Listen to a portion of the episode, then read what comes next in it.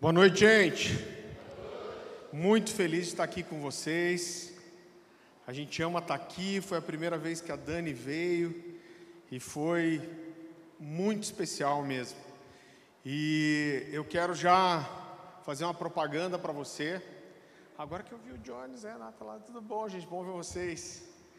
É, eu quero trazer algo para você nessa noite, mas eu quero amanhã te falar de uma das formas de colocar isso em prática.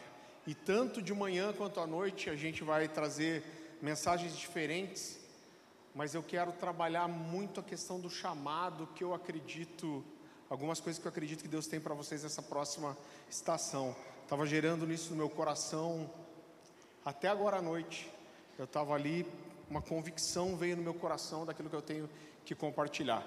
Eu quero pedir já para você abrir a sua Bíblia comigo, em Abacuque capítulo 2.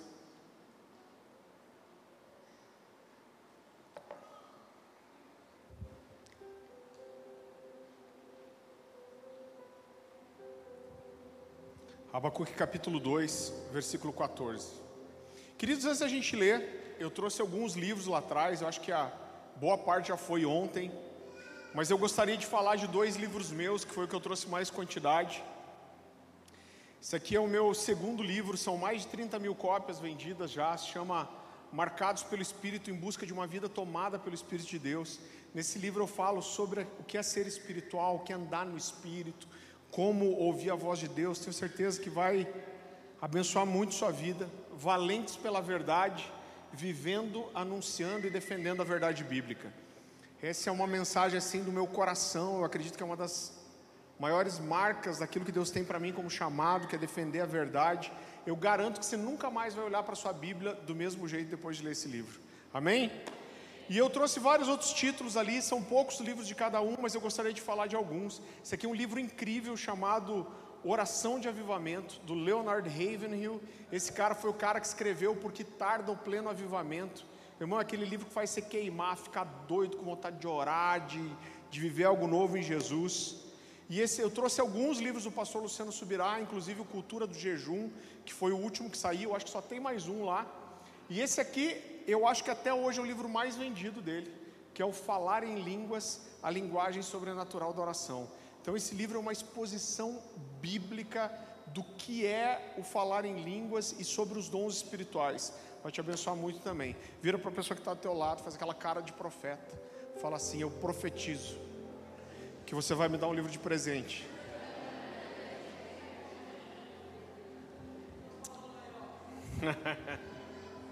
Amém, gente? Abacuque, capítulo 2, versículo 14. Esse é um texto muito conhecido. E a palavra do Senhor diz assim: Pois a terra, obrigado, a terra se encherá do conhecimento da glória do Senhor, como as águas cobrem o mar.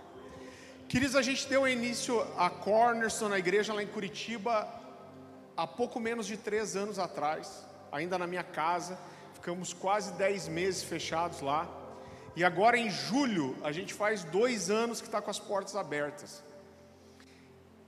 E eu lembro que quando a gente se fechou, e eu fiquei um ano de transição, fazendo muito pouca coisa, e depois desses dez meses fechados, o grito do meu coração era: Deus, o que, que o Senhor tem para a gente ser? Eu estava numa igreja que eu amava há 13 anos, que era a comunidade Alcance, do pastor Luciano Subirá, lá em Curitiba. E eu falei, Deus, o Senhor não me tirou de lá para eu ser uma alcancezinha, eu preciso entender o que o Senhor tem para mim como identidade, qual é o meu papel naquilo que o Senhor está fazendo na nossa geração.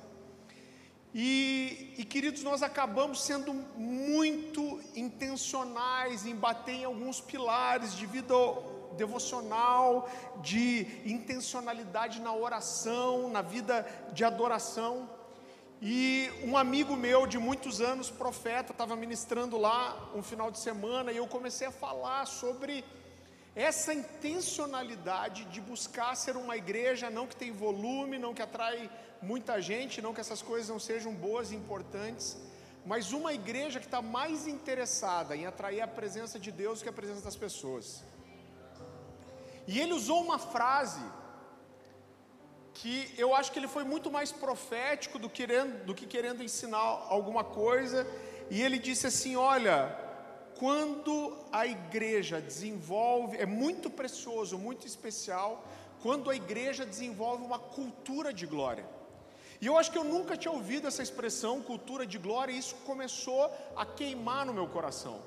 Todos esses anos que eu andei com o pastor Luciano, ele, ele me dizia algo, ele falava: Olha, Farley, às vezes alguma frase, uma palavra, um texto bíblico vai cair no seu coração e isso vai começar a queimar e você não vai nem saber explicar porquê, mas aquilo não sai do seu coração, aquilo fica te provocando. E ele falou: Eu chamo isso de uma semente espiritual. Ele falou: Eu sou uma semente que Deus nos dá e o nosso papel é regar essa semente para que ela cresça e um fruto nasça. E quando essa expressão cultura de glória começou a queimar no meu coração, eu entendi que Deus queria falar alguma coisa comigo a respeito disso, e o meu papel era tentar mergulhar para entender isso. E depois essa, esse texto de Abacuque começou a queimar no meu coração, toda a terra se encherá do conhecimento da glória de Deus.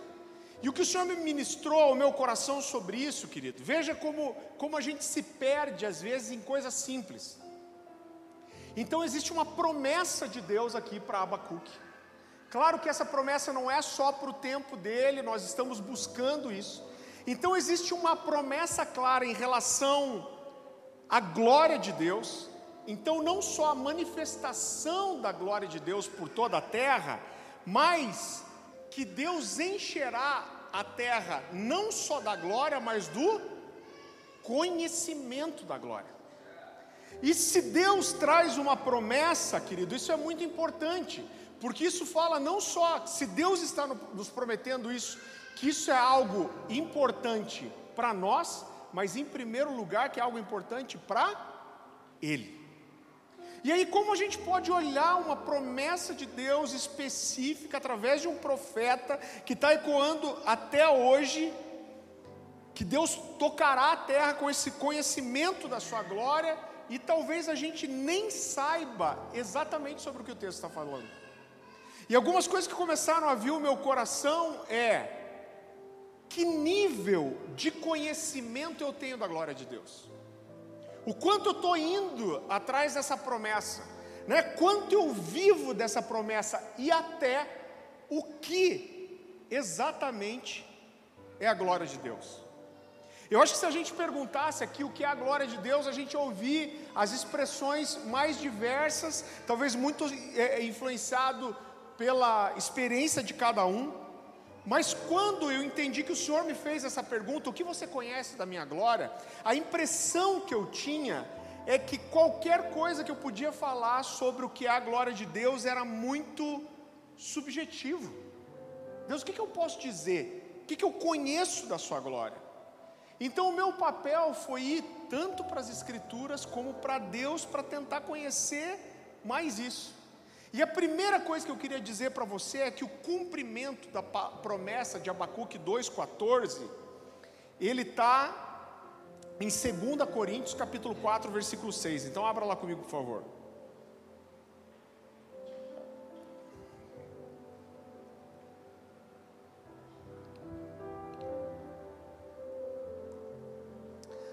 2 Coríntios capítulo 4, versículo 6, a palavra do Senhor diz assim: Porque Deus, que disse, das trevas resplandecerá a luz, Ele mesmo resplandeceu em nosso coração para a iluminação do conhecimento da glória na face de Jesus.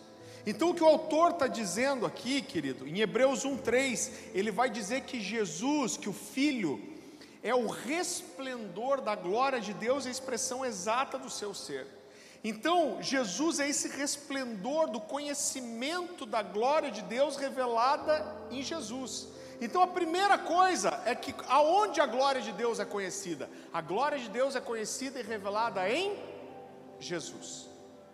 Queridos, eu estou fazendo uma construção aqui, e você vai ver que quando eu terminar essa mensagem, você vai ter uma percepção da glória de Deus totalmente diferente. Isso pode mudar a sua forma de buscar, de entender, de clamar por essa promessa. Então, mesmo entendendo que o conhecimento da glória de Deus é manifesto em Jesus, o que nós temos conhecido dessa glória. O que exatamente é a glória de Deus em Jesus? O que a gente sabe dessa glória? E mais uma vez, a, a impressão que eu tinha a estudar todas essas coisas é que talvez o entendimento que eu tinha da glória de Deus era de coisas muito abstratas. E eu preciso confessar para você que isso me incomodou muito, por quê? Porque a definição, a compreensão, o entendimento que nós temos da glória de Deus, isso provavelmente vai determinar algumas coisas. Então a visão, a imagem, a compreensão que nós temos do que é a glória de Deus, isso vai determinar como nós vamos procurar essa glória. Isso vai determinar como nós esperamos encontrar essa glória. E isso vai determinar até o quanto nós desejamos o conhecimento dessa glória. Se a gente nem sabe direito o que é, como nós vamos ansiar por isso? Então existe uma promessa de Deus sobre a sua glória, uma promessa específica sobre conhecermos a glória de Deus, e como eu disse, isso mostra que conhecer a glória é importante só para nós, não só para nós, mas em primeiro lugar ela é importante para Ele. Toda vez que Deus faz uma promessa, Ele quer uma resposta de nós. E eu entendo, querido, que nós devemos ter uma expectativa ativa em relação a isso. O que é uma expectativa? É só esperar, mas uma expectativa ativa é: eu preciso entender e fazer a minha parte para que isso alcance a minha vida. Então, o primeiro passo para mim foi tentar entender o que é a glória de Deus. E eu quero construir isso com você. Eu quero que você abra comigo em 2 Coríntios.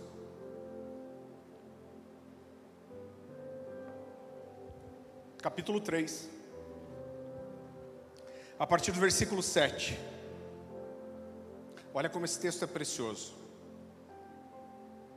O ministério que trouxe a morte foi gravado em pedras. Ele está falando o quê? Do Antigo Testamento. Mas esse ministério veio com tal glória que os israelitas não podiam fixar os olhos na face de Moisés por causa do resplendor do seu rosto, ainda que desvanecente. Não será o ministério do Espírito ainda mais glorioso? Ele está fazendo uma comparação aqui entre a antiga e a nova aliança. Se era glorioso o ministério que trouxe a condenação, quanto mais glorioso será o ministério que produz justificação. Pois o que outrora foi glorioso, agora não tem glória em comparação com a glória insuperável. E se o que estava desvanecendo se manifestou com glória, quanto maior será a glória do que permanece. Portanto, visto que temos tal esperança, mostramos muita confiança. Não somos como Moisés que colocava um véu sobre a face, para que os israelitas não contemplassem o resplendor que se desvanecia. Na verdade, a mente dele se fechou, pois até hoje o mesmo véu permanece quando é lida a antiga aliança. Não foi retirado, porque é somente em Cristo que ele é removido. De fato, até o dia de hoje, quando Moisés é lido, um véu cobre os seus corações, mas quando alguém se converte ao Senhor, o véu é retirado. Ora, o Senhor é o Espírito, e aonde está o Espírito do Senhor, ali há liberdade. E todos nós, que com a face descoberta contemplamos a glória do Senhor, segundo a sua imagem, estamos sendo transformados com glória cada vez maior, a qual vem do Senhor, que é Espírito. Outras versões vão dizer que nós somos é, é, transformados de glória em glória. Mas tanto em uma tradução como a outra, o que o texto está dizendo é que nós recebemos a glória de Deus, isso traz um nível de revelação, essa revelação traz uma transformação, e depois nós somos transformados em uma nova glória, e isso traz uma nova transformação, e assim nós vamos sendo transformados de glória em glória, em glória, em glória, em glória cada vez maior. Agora vamos tentar entender um pouco mais o que é essa glória. Quando a gente vai para a palavra hebraica, traduzida como glória na nossa Bíblia no Novo Testamento, a palavra aqui é kabod. E querido, quando eu comecei a estudar, eu vi como existe uma falta muito grande de compreensão dessas coisas no nosso meio.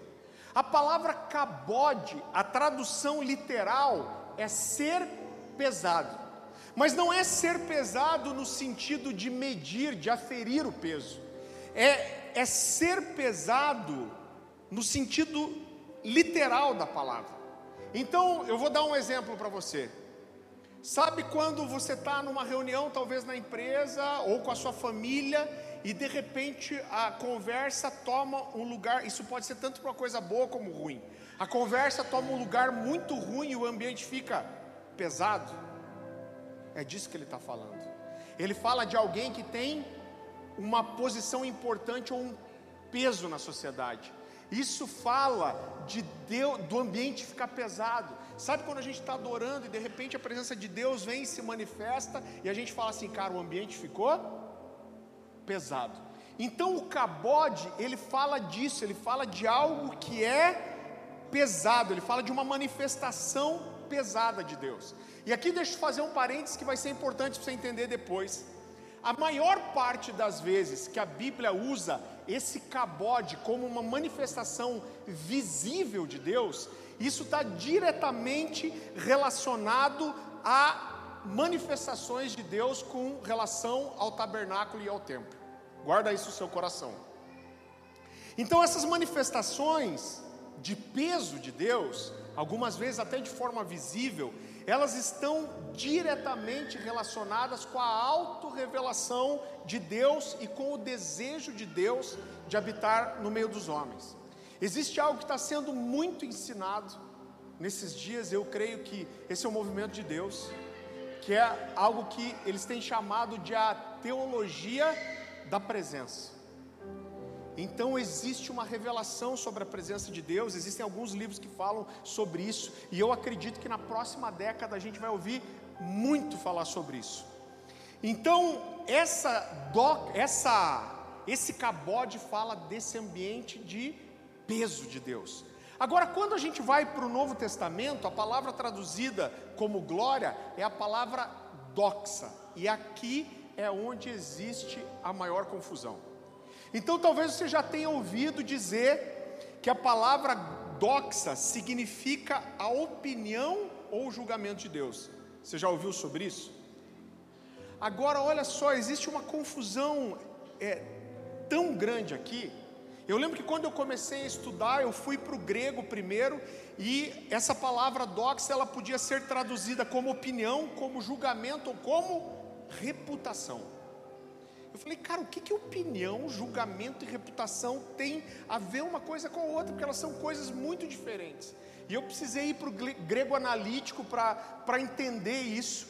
E querido, a, a compreensão que eu tenho é que estudar, a referência que eu usei foram os dicionários expositivos de grego, é que a doxa, ela pode significar tanto julgamento e a opinião de Deus como a reputação, porque ela não fala da opinião que Deus tem, mas ela fala de Deus se revelando a ponto de gerar em nós uma opinião sobre Ele. Você entende isso? Então eu começo a me relacionar com o Alisson. Eu mostro quem eu sou, eu mostro meu temperamento, eu mostro o meu coração, eu mostro o meu pensamento. E esse revelar, esse me abrir para o relacionamento com Ele, isso gera no Alisson uma opinião a meu respeito. E essa opinião é doxa.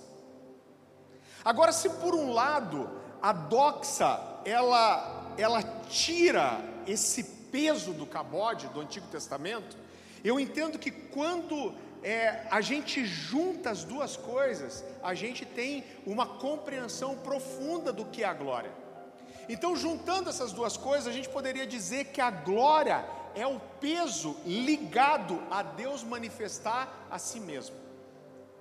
A glória é o peso gerado pela manifestação, não só da opinião, não só da reputação, não só do poder de Deus, mas o peso ligado à manifestação da pessoa de Deus, de Deus manifestando e revelando a si mesmo. A glória é Deus revelando gloriosamente a si mesmo. Quando Deus se revela, esse é um ambiente de glória. Agora existe, eu, eu sei que parece uma coisa muito óbvia, mas eu tenho que passar por isso. Quando a gente começa a falar sobre a presença de Deus e a glória de Deus, querido, a gente precisa entender que existe uma diferença muito grande entre a onipresença de Deus e a presença manifesta de Deus. E é, parece um absurdo a gente ter que ensinar sobre isso, mas tem que ensinar. Irmão, vou te dar um exemplo muito simples. Deus já era onipresente no Antigo Testamento, não era? Era.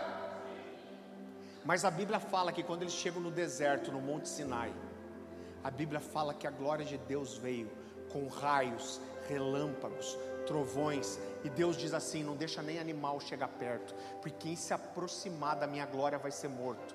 Moisés não só entra na nuvem de glória e fica lá 40 dias sem comer e sem tomar água, falando com Deus face a face, mas quando ele desce de lá, o seu rosto está resplandecente. Então não venham me dizer que a onipresença é a mesma coisa que a presença manifesta de Deus, porque simplesmente não é, irmão.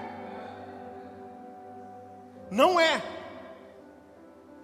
Então, querido, eu sei que parece um absurdo isso, mas tem gente que, que é tão carente de revelação que a gente tem que voltar para coisas tão elementares. Então, a glória de Deus é quando Deus escolhe manifestar e revelar a si mesmo. Isso é a glória.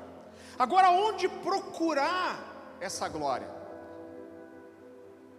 Onde nós devemos procurar, onde nós vamos encontrar a glória de Deus? Agora presta atenção nisso na Bíblia, existem três vezes aonde a glória de Deus se manifesta com uma nuvem, de forma visível. Três vezes. A primeira delas, eu quero que você abra comigo, é quando é na consagração do tabernáculo de Moisés. Então eu quero que você abra comigo em Êxodo, capítulo 40.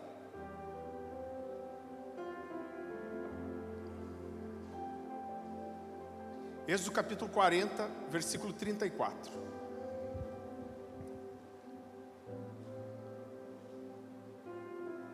Então, olha que texto precioso. A palavra do Senhor diz assim: Então a nuvem cobriu a tenda da consagração, e a glória do Senhor encheu o tabernáculo.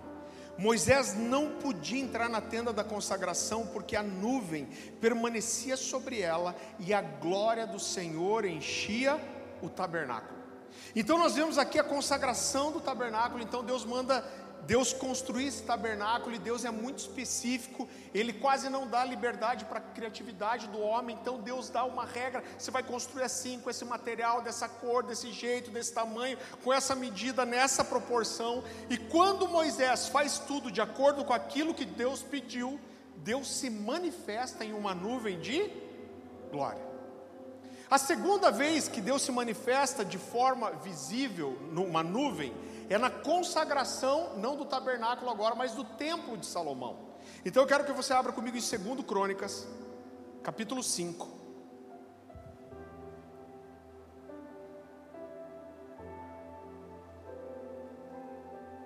Veja que é muito semelhante. Na primeira vez, Moisés não conseguia nem entrar na tenda por causa da nuvem da glória. Olha o que acontece aqui. Segundo Crônicas, capítulo 5, versículo 13. Aqui é a mesma coisa, eles fazem tudo de acordo com como Deus mandou, e aí eles vão consagrar o tabernáculo. E a palavra do Senhor diz assim: Os que tocavam trombetas e os cantores em uníssono louvaram e agradeceram ao Senhor. Acompanhados de trombetas, símbolos e outros instrumentos, levantaram as vozes e louvaram o Senhor com essas palavras: Ele é bom, o seu amor dura para sempre. E olha o que aconteceu Nesse momento, uma densa nuvem encheu o templo do Senhor. Com isso, os sacerdotes não puderam dar continuidade aos seus serviços, pois a presença gloriosa do Senhor encheu o templo de Deus. A nuvem da glória de Deus vem de uma forma que os sacerdotes não conseguem prestar o seu ofício. Agora, a terceira vez foi novamente num tabernáculo também no Novo Testamento. Agora, que tabernáculo era esse? Vá comigo para o Evangelho de João, capítulo 1.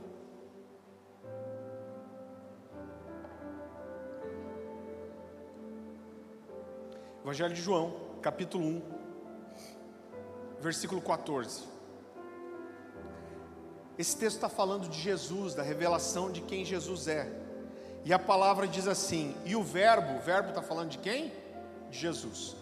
E o Verbo se fez carne e habitou, repita comigo, habitou entre nós, cheio de graça e de verdade, e vimos a sua glória, glória como unigênito do Pai. Então, essa palavra que diz que o Verbo habitou entre nós, a palavra grega traduzida aqui é a palavra esqueno, que significa fixar um tabernáculo. Então, quando a gente olha para esse texto, o que o texto está dizendo, no original da palavra, ele está dizendo que o Verbo fixou um tabernáculo. A gente poderia traduzir esse texto da seguinte forma: o Verbo se fez carne e tabernaculou entre nós. Ele se manifestou entre nós em um tabernáculo e vimos a sua glória, glória como unigênito do Pai. Então Jesus passa a ser esse tabernáculo onde Deus se manifesta. Como eu falei, Hebreus 1,3 vai dizer que Jesus é, é, o resplendor da graça de Deus e a expressão exata do seu ser. E Deus se manifesta também com uma nuvem de glória nesse tabernáculo. Vá comigo para Lucas, Evangelho de Lucas, capítulo 9.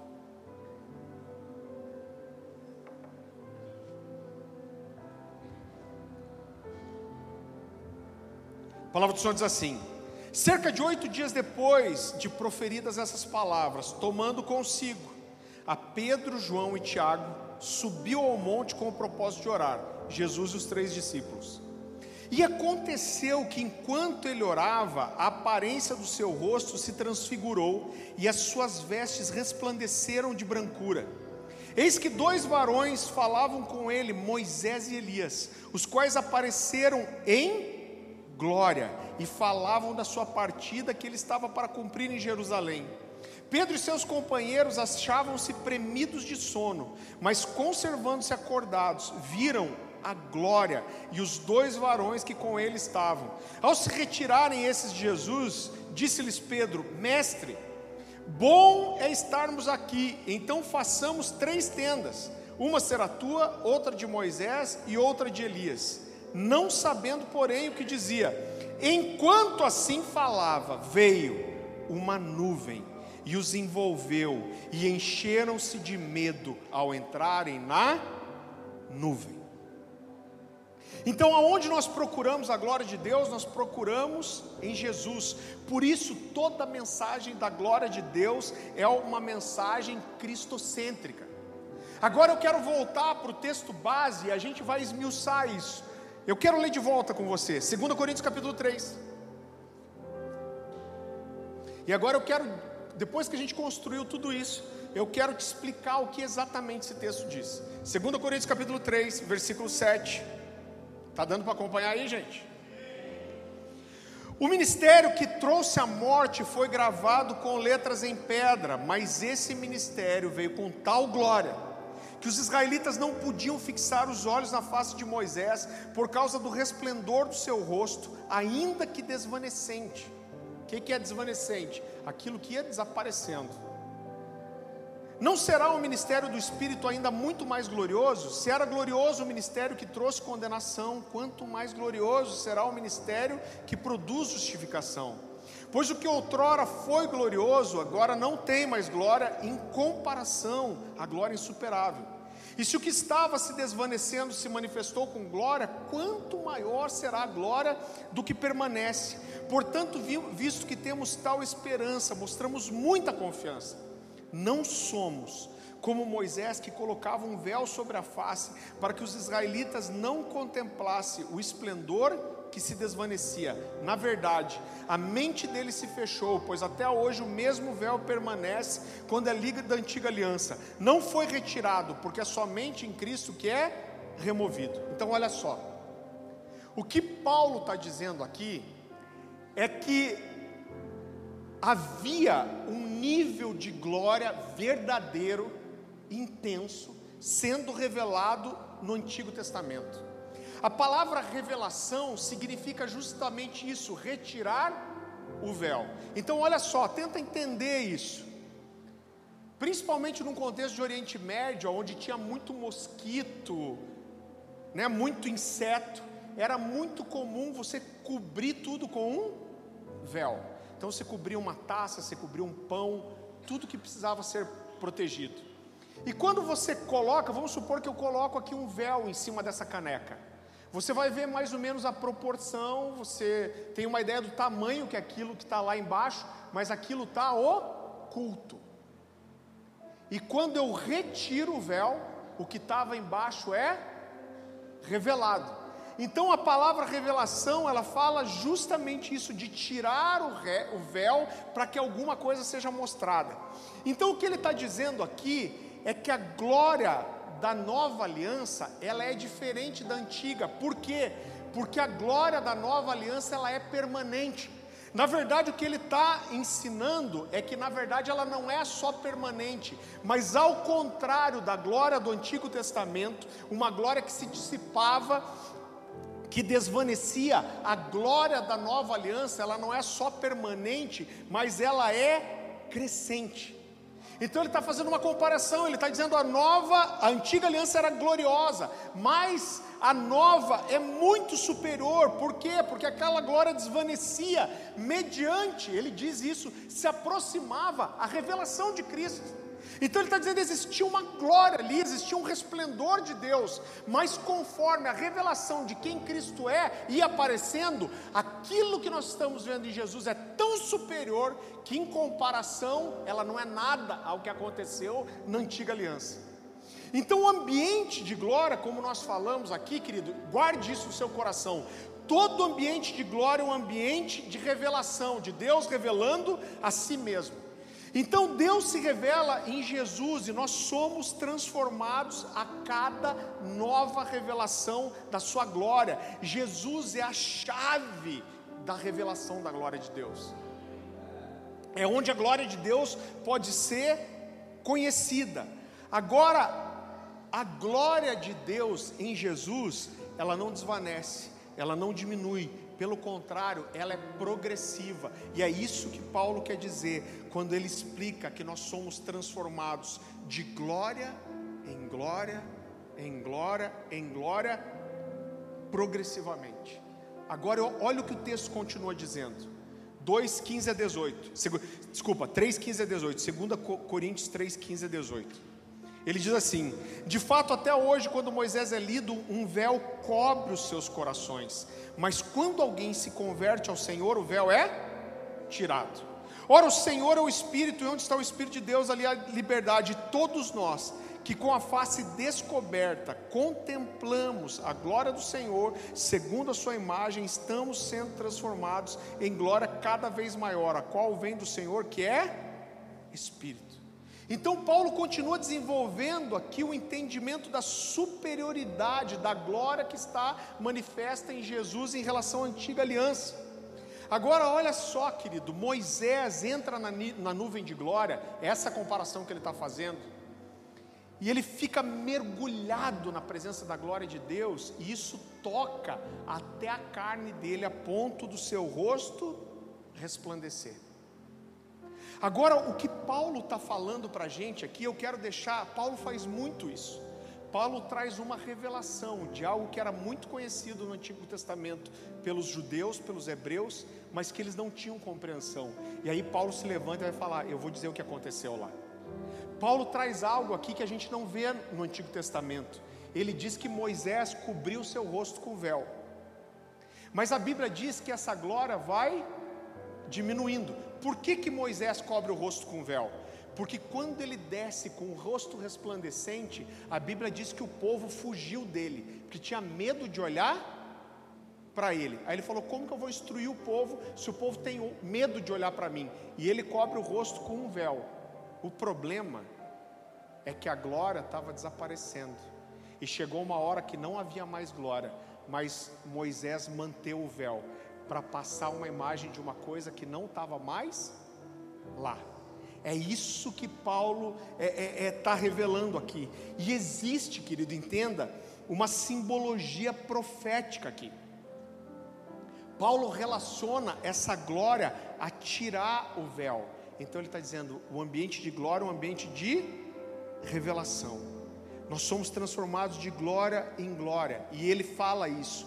Isso quer dizer que nós, nós não, o véu é retirado de nós não só no momento da nossa conversão, mas que a cada contato que nós temos com a glória de Deus, isso traz para nós um novo nível de revelação de Deus.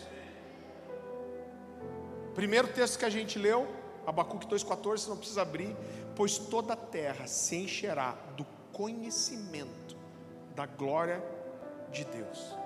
Agora entenda isso: existe uma, uma afirmação e uma promessa muito semelhante a essa em Isaías. Eu quero que você abra comigo Isaías capítulo 6.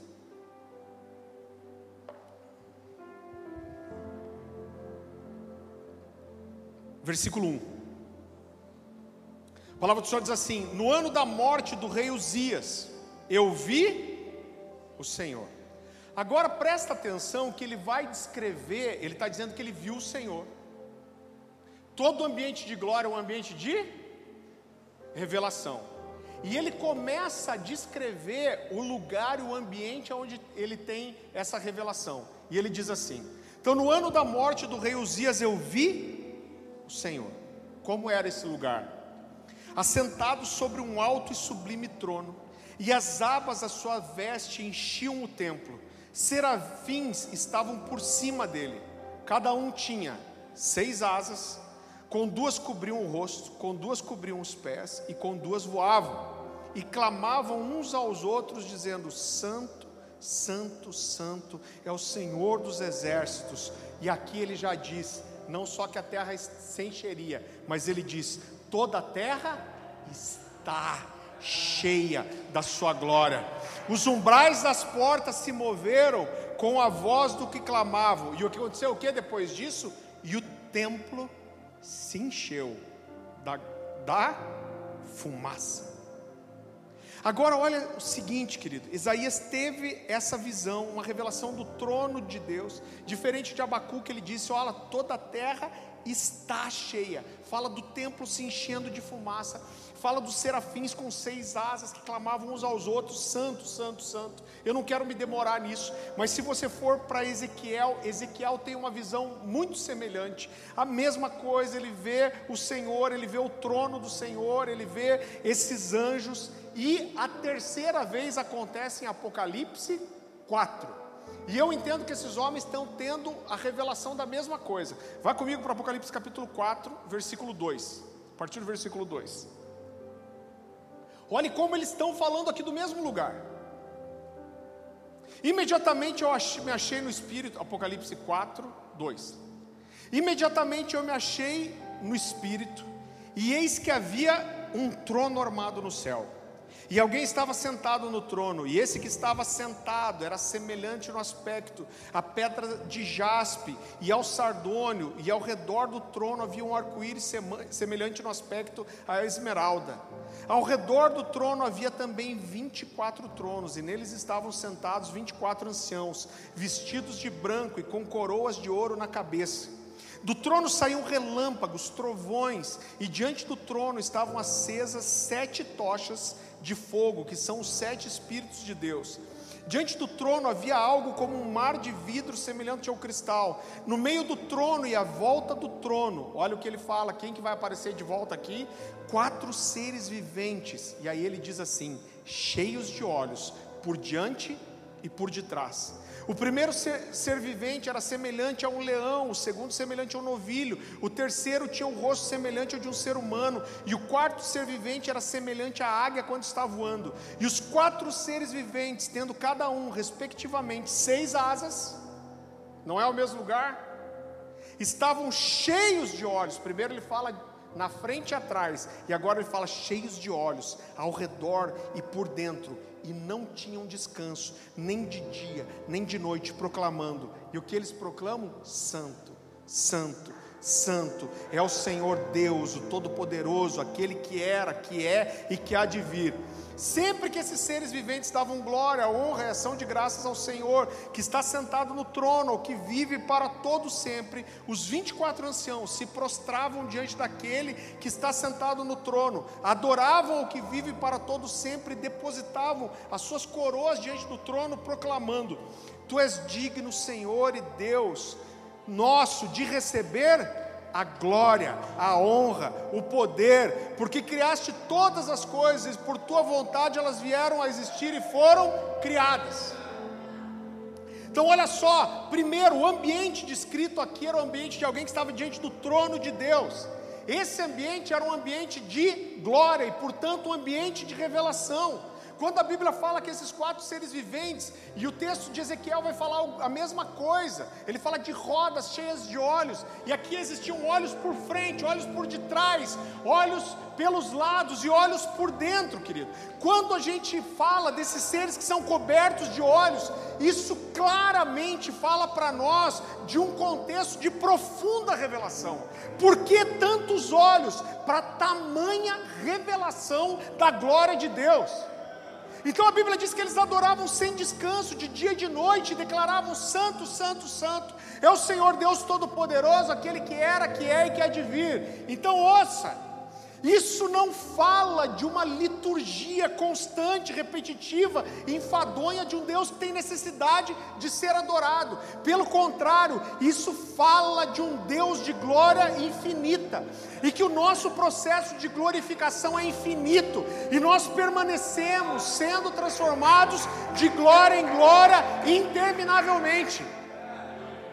Então eu creio que esses 24 anciãos, esses seres viventes, permanecem adorando sem descanso, porque a cada instante existe um novo nível de revelação da glória de Deus, e eles são tomados de surpresa quando eles veem um novo aspecto da glória, e eles ah, santo, santo, santo, é o Senhor Deus poderoso, aquele que era, que é e que há de vir. E os 24 anciãos respondem, se prostram e lançam as suas coroas e, e falam: Ah, Senhor Todo-Poderoso. E daí uma nova revelação de glória vem, e eles de volta: Ah, santo, santo, santo, Senhor Deus Todo-Poderoso.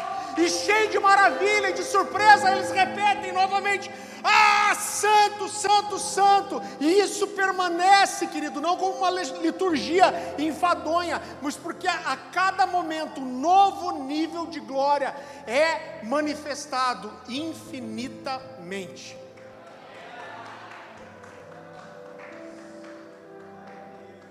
Querido, diante de tudo isso, eu entendo e eu creio nisso de todo o meu coração. Essa é uma mensagem da minha vida.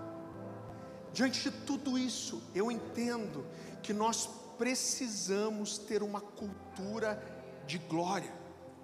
E o que, que isso significa? Significa nós termos uma expectativa constante de sermos tocados pela glória de Deus. Isso significa que a gente não pode se contentar com uma liturgia bacana, com uma palavra boa, com um som é, é, é bem tocado, mas nós precisamos sair da nossa casa para vir para um culto com uma expectativa de sermos tocados pela glória. Isso significa que quando você fecha a porta do seu quarto, querido, não é para cumprir um ritual, mas toda vez que nós entrarmos no nosso quarto, fecharmos a porta, precisa haver uma expectativa de sermos tocados pela glória de Deus. Qual é o fim disso? Olha um texto que mexe com o meu coração, que era difícil de entender. Moisés passa 40 dias mergulhado na presença da glória de Deus. A Bíblia fala de raio, trovão, trombeta, fogo. Deus falando com Moisés face a face, querido. Aí lá em, em Êxodo 33, 18, Deus fala para Moisés: Eu me agrado de você me pede o que você quiser. 40 dias mergulhado na glória, fogo, relâmpago, Deus falando face a face. E aí Deus chega para ele e fala: Moisés, eu me agrado de você, o que, que você quer de mim? E ele diz, Êxodo 33, 18, ele diz assim: Rogo-te que me mostre a sua glória. Sabe o que ele está dizendo? Nunca vai ser suficiente.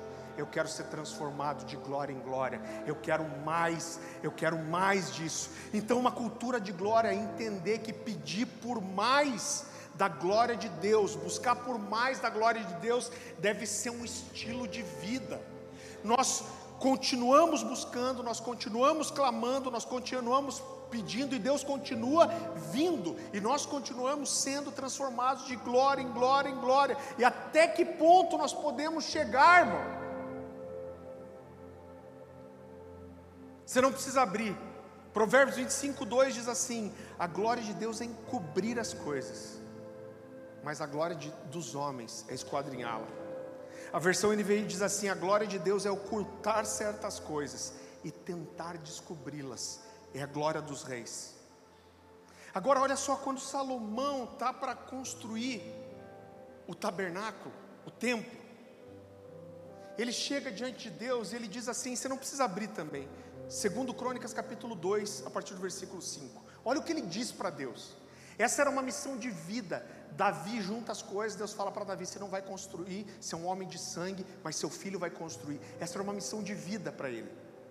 Mas quando ele está construindo, ele chega para Deus e diz assim: O templo que edificarei será grande, porque o nosso Deus é maior que todos os deuses. No entanto, ele entra num conflito aqui. Ele está dizendo: Deus, eu vou fazer o templo maior de todos, eu vou fazer o que ninguém fez, eu vou te dar honra, eu vou te dar glória. Mas aí ele diz assim: Mas Deus, no entanto, quem seria capaz de te edificar um templo? Ele diz: visto que os céus e até os céus dos céus não podem te conter. E quem sou eu para lhe edificar um templo, um templo, a não ser para queimar incenso diante dele? Então ele está dizendo: olha, nem os céus dos céus podem te conter. Eu quero te fazer uma casa. Ele está falando da sua insignificância. Ele está querendo dizer, Deus, eu posso fazer a coisa maior que ninguém jamais fez, eu posso colocar toda a minha força, todo uh, o meu empenho nisso. Um lugar para o Senhor estar, ele diz, mas quem sou eu? Só que sabe o que ele faz? Ele constrói o templo. Mesmo assim, mesmo com esse conflito, ele constrói o templo. E o que acontece? Deus vem. A glória de Deus enche aquele lugar a ponto de os sacerdotes não conseguirem ministrar.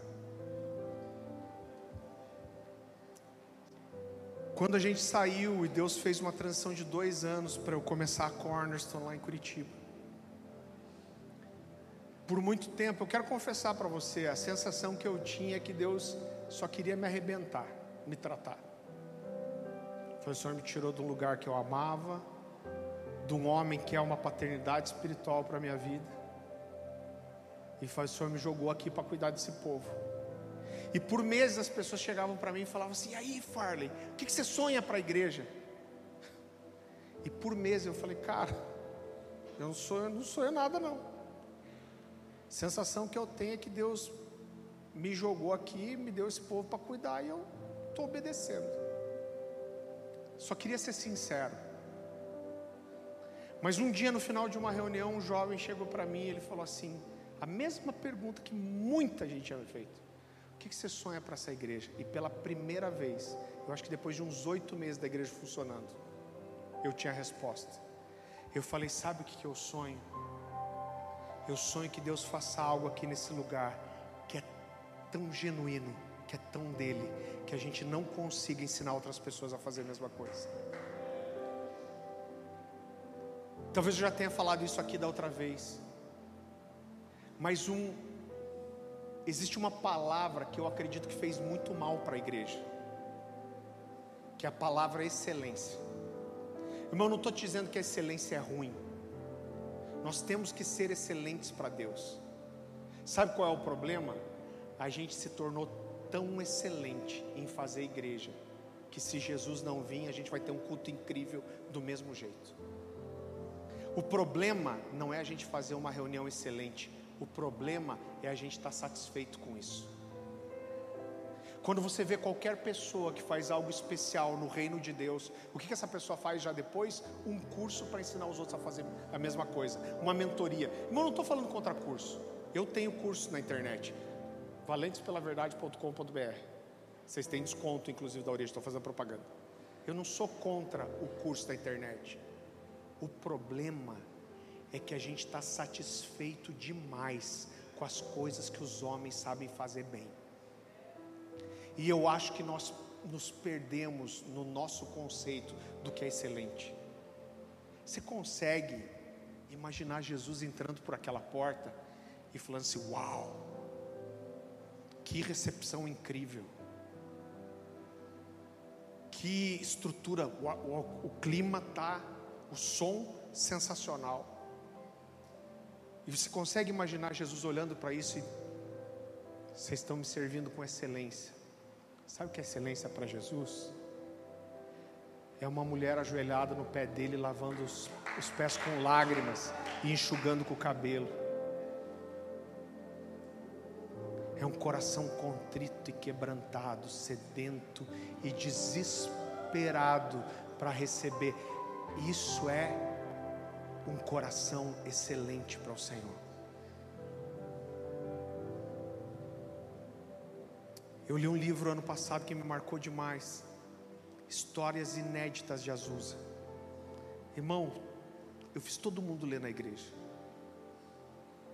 Eles contam que durante os cultos, essa nuvem de glória que é contada aqui, ela entrava na igreja, a ponto das crianças deitarem no chão para se esconder, brincar de se esconder.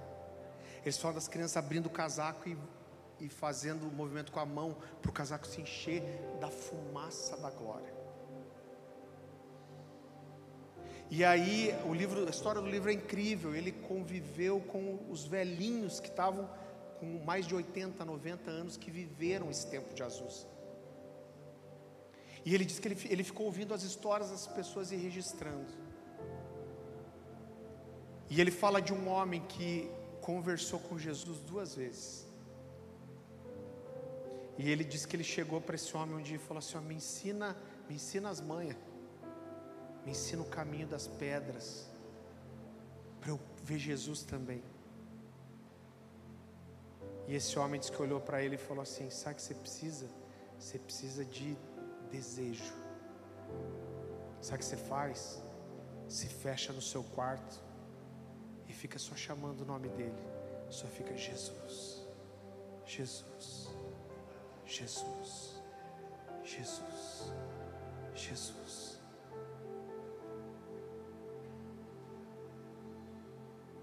Querido, tudo estava queimando no meu coração. Fui uma manhã para a igreja. E normalmente eu ficava orando na sala de pastores, mas esse dia estava uma manhã bonita de sol e eu fui lá para o templo onde a gente se reúne. O sol estava batendo na escada do púlpito, eu sentei e eu comecei a orar. Falei, Deus, faz isso aqui. Visita a gente com essa glória. E aí me deu um, eu falei, Deus, eu acho que me deu um momento de soberba aqui.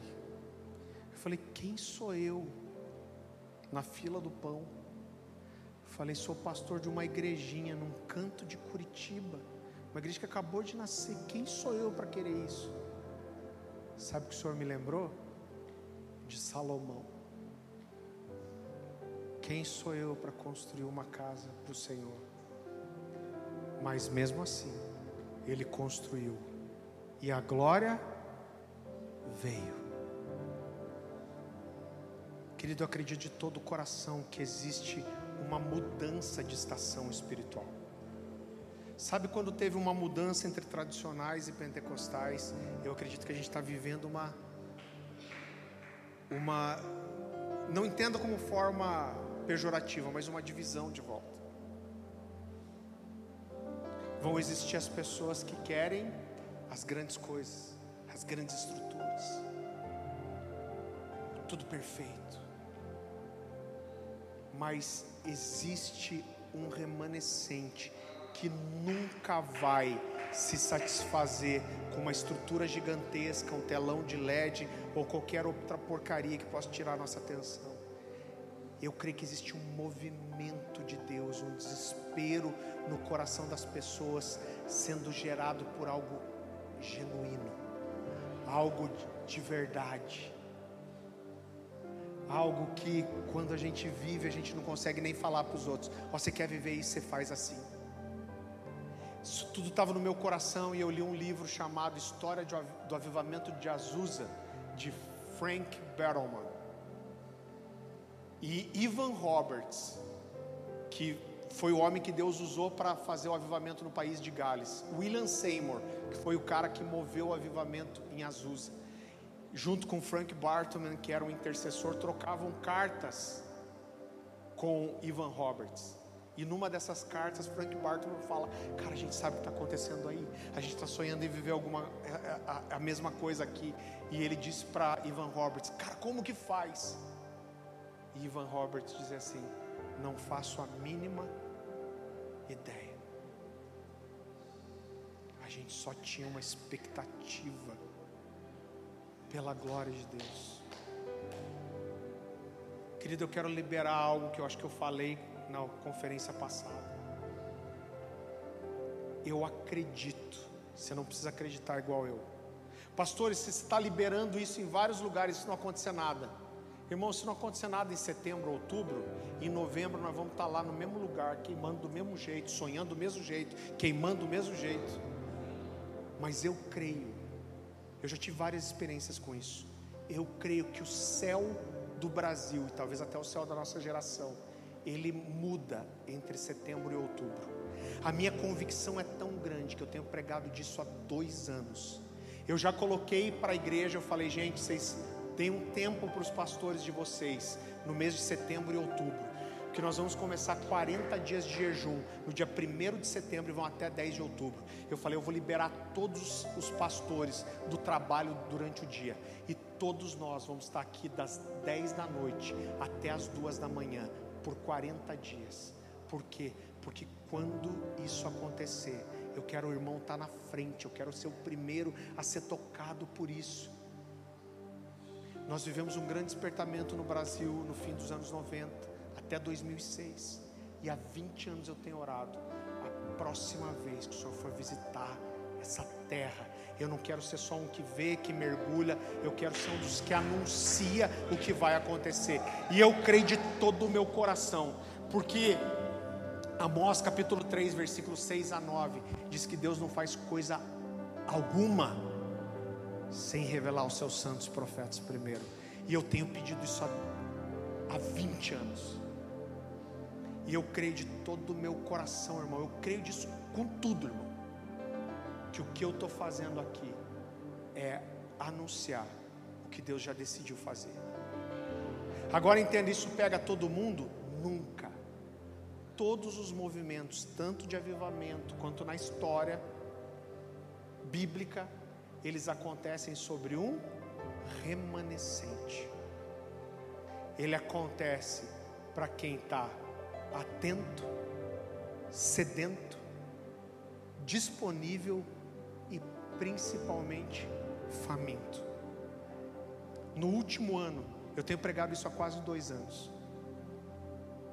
No último ano, a maior prova que confirma no meu coração, período de 12 meses mais ou menos, que tudo isso que eu tenho crido é verdade, é que eu tenho passado por vários lugares do Brasil e eu estou vendo uma fome de Deus como há muito tempo eu não via. Eu fui pregar numa igreja que eu já preguei algumas vezes, irmão. E nunca foi intenso.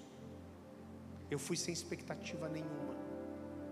Mas eu vi um lugar que acho que devia ter uns 800 jovens, aquele povo se apinhando, chorando na frente. Isso para mim é fome. E quando um povo se levanta com fome, Deus traz o pão. Eu quero terminar isso de um jeito muito simples.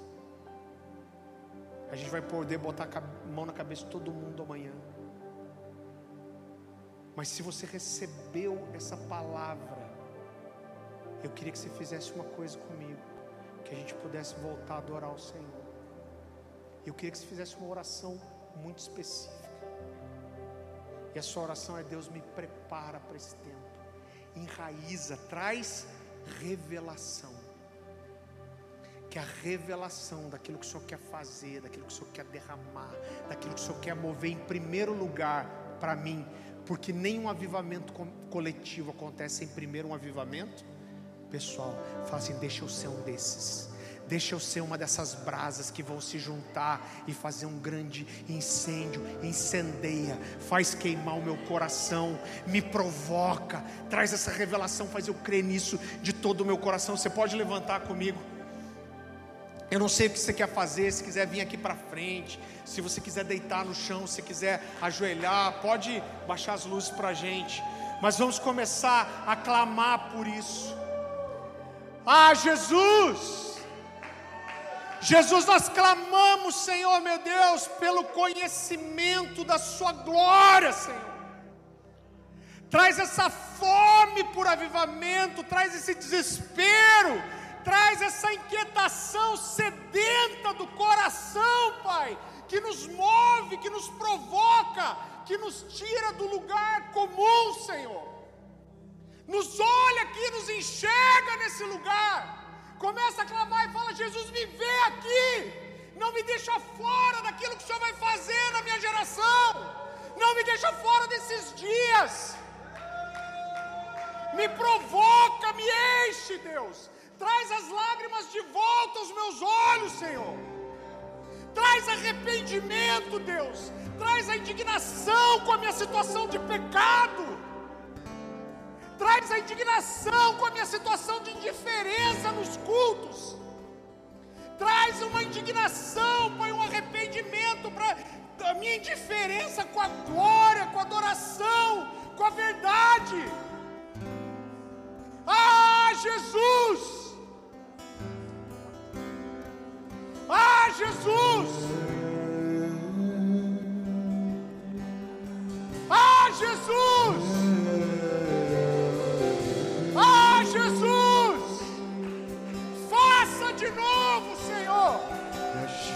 De novo como nunca antes, Senhor. A sua glória será maior do que tudo que foi feito antes, Senhor. Um novo nível, Pai, de intensidade, de glória. Que essa casa seja uma casa de glória, seja uma casa de manifestação. Só uma coisa me satisfaz.